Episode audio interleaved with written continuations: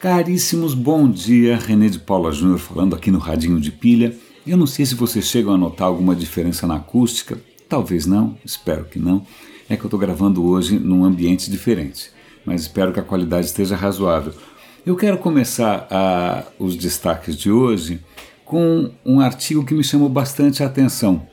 Tá? Eu sei que muitas vezes aqui a nossa pegada digital, tecnologia, inovação tal, mas eu prezo acima de tudo ciência. Eu acho ciência muito mais legal do que tecnologia, sobretudo porque cientistas adoram quando eles estão errados. Né? Então eu, eu acho estão. Eu acabei de comprar, até vou dar o link se vocês estiverem interessados, um livro que chama assim Tudo o que não sabemos. É um livro é, de iniciação à ciência tal. É, é, é, bastante acessível, mas justamente para contar tudo que a gente não sabe ainda. É, isso eu acho gênio, acho muito legal.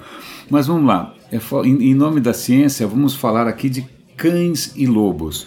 A questão é a seguinte: alguns experimentos indicam que cães e lobos têm um senso inato de justiça de jogo limpo, né? o que em inglês se chamaria de fair play, de jogo limpo.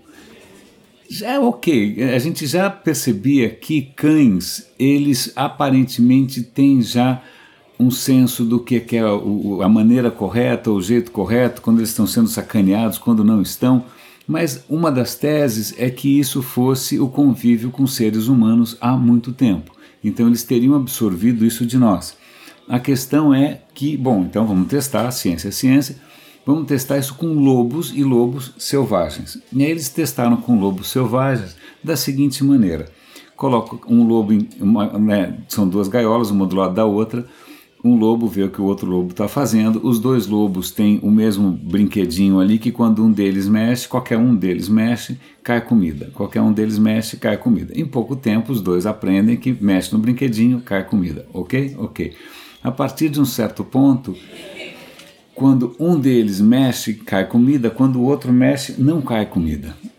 O lobo fica louco. E tem casos aqui, inclusive, do, do lobo destruir de raiva o brinquedo. Então, tem outros experimentos, acho que se você se interessa por essa questão, isso se chama etologia. Etologia é o estudo do comportamento dos animais. Se você se interessa por etologia, eu me interesso, vale a pena dar uma olhadinha a mais tal sobretudo se você gosta de cães, e, e é muito interessante perceber o quanto alguns atributos que a gente acha que são essencialmente humanos, por exemplo, o senso de justiça, ele não só é compartilhado por outros primatas, mas também por quadrúpedes. Então, para a gente perceber que a gente não é tão especial assim. Né?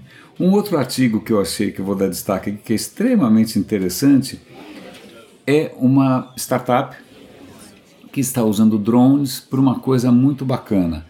É, na África você tem problemas monumentais de logística. Você não tem infraestrutura, alguns países as estradas são muito precárias, mas as pessoas têm problemas, elas é, ficam doentes. Né? E como é que você atende alguém que de repente precisa de uma transfusão de sangue?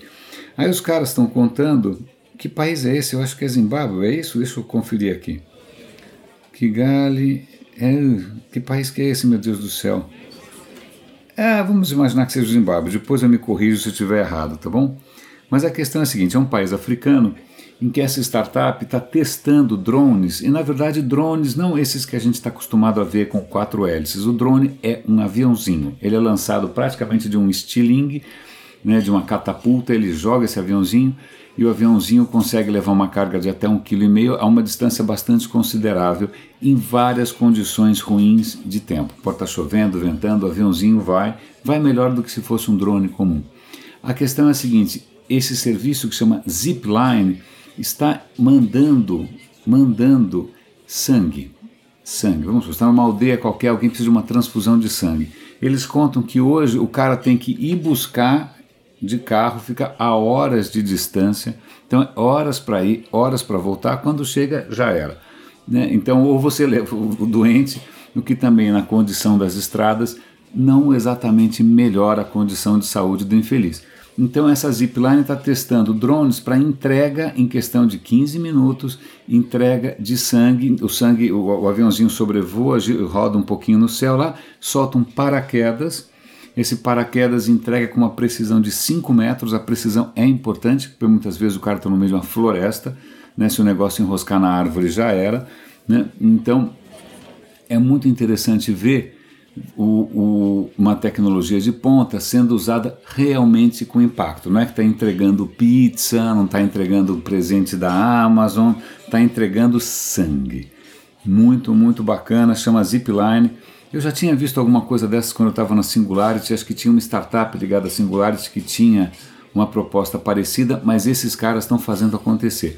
Se você se interessa, dá uma olhada, porque lá tem detalhes técnicos, como é que eles fazem essa zona toda. Agora, na sessão Teoria da Conspiração, é, parece episódio do CSI, né? É, é, mas acontece o seguinte: sim, é verdade, algumas impressoras elas adicionam nas páginas que você imprime códigos praticamente invisíveis que dão informação de em que impressora que isso foi é, é, impresso, a que horas, quando, dá uma série de, de, de, de informações, de meta-informações que podem ser úteis do ponto de vista é, forense. Forense, assim fala? É, então o FBI teria entrado em acordo com alguns fabricantes. É, parece teoria da conspiração, mas é real. Inclusive tem um site que lista as impressoras que colocam é, esse código. Esse código, na verdade, é muito simples, são pontinhos amarelos quase imperceptíveis. Tá? Esses são os que foram detectados. É capaz que exista outros códigos embedados nas páginas sem que a gente perceba. Né? Nesse caso, o do, do, dos pontinhos amarelos já foi descoberto, tem até um guia de como decodificar o que está escrito nesses pontinhos amarelos. Eu descobri que a minha, mas a minha é tão vagabunda, a minha é uma Epson jato de tinta. É, mas as impressoras mais bacanas, aparentemente muitas delas de diversas marcas, têm códigos ocultos na página para dizer quando, onde aquele documento foi impresso. Então, sim, parece coisa do arquivo X, mas é isso, a verdade está lá fora. Tem mais alguma coisa interessante? Eu acho que é mais uma coisa só que eu quero comentar com vocês. É, tem várias, é, é, mas que é mais legal. De novo, a Technology Review fez o artigo do dia sobre uma questão ética, que é um tema que para mim é muito caro, em que ele está dizendo que nós temos que começar a inspecionar a inteligência artificial para ver se a gente encontra viés, viés, algum tipo de distorção na maneira como ela avalia as coisas. E aí eles estão citando um caso que eu já mencionei aqui, que é o Compass. O Compass é um, é um software, uma inteligência artificial, é uma, é uma, uma, uma soma de várias, de várias ferramentas que a polícia de várias cidades americanas estão usando para avaliar o potencial de, de crime, é, eventuais suspeitos. Então eles misturam várias fontes de informação para dizer, olha, aconteceu tal coisa, esse cara é suspeito, esse cara é suspeito, esse cara é suspeito. né? E pessoas também estão presas por conta disso. Né? A questão é, tem dois aspectos aqui. Em primeiro lugar, uma ONG é, resolveu é, analisar os casos em que tinha sido usado inteligência artificial, especificamente o Compass, e perceberam o seguinte: sim, quando o Compass acerta, ou seja, é, ele tinha indicado um suspeito e aquele suspeito efetivamente era o culpado, brancos e negros têm o mesmo índice de acerto. Bacana, tá aí tudo bem, aparentemente nenhum viés. Mas, porém, quando o resultado era um falso negativo, ou seja, quando o cara era acusado injustamente, a maior proporção era, de, era desproporcionalmente mais negros.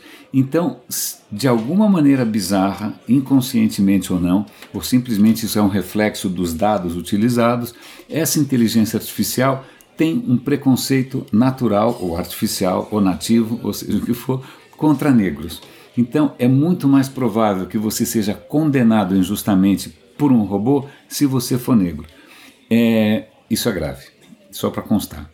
É, uma, um, num outro, outra parte do artigo, ele menciona que já tem gente querendo anular julgamentos porque você não pode envolver num processo de julgamento uma caixa preta. Né? Você não, quando um algoritmo pronuncia algum tipo de sentença, por assim dizer, ou algum tipo de avaliação, ele é uma caixa preta. Então, quem diz que aquilo não é um, alguém jogando dados? Né? Então, você tem que ser capaz de explicar uma decisão, e uma caixa preta não explica. Então, isso tudo para mostrar como a inteligência artificial já está entrando torta na vida de todo mundo, tendo consequências bastante preocupantes, bastante nefastas, e como existem em alguns lugares no Brasil, eu ainda não vi, eu estou falando sozinho, eu não consigo falar com ninguém a respeito disso.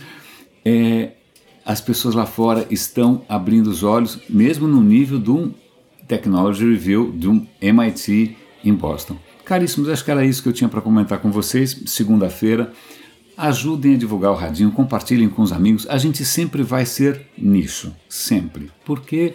Porque é uma longa história, mas acho que a gente sempre vai ser nicho.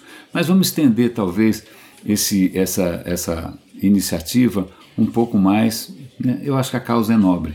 Caríssimos, grande abraço, René de Paulo Júnior falando aqui no Radinho de Pilha e até amanhã.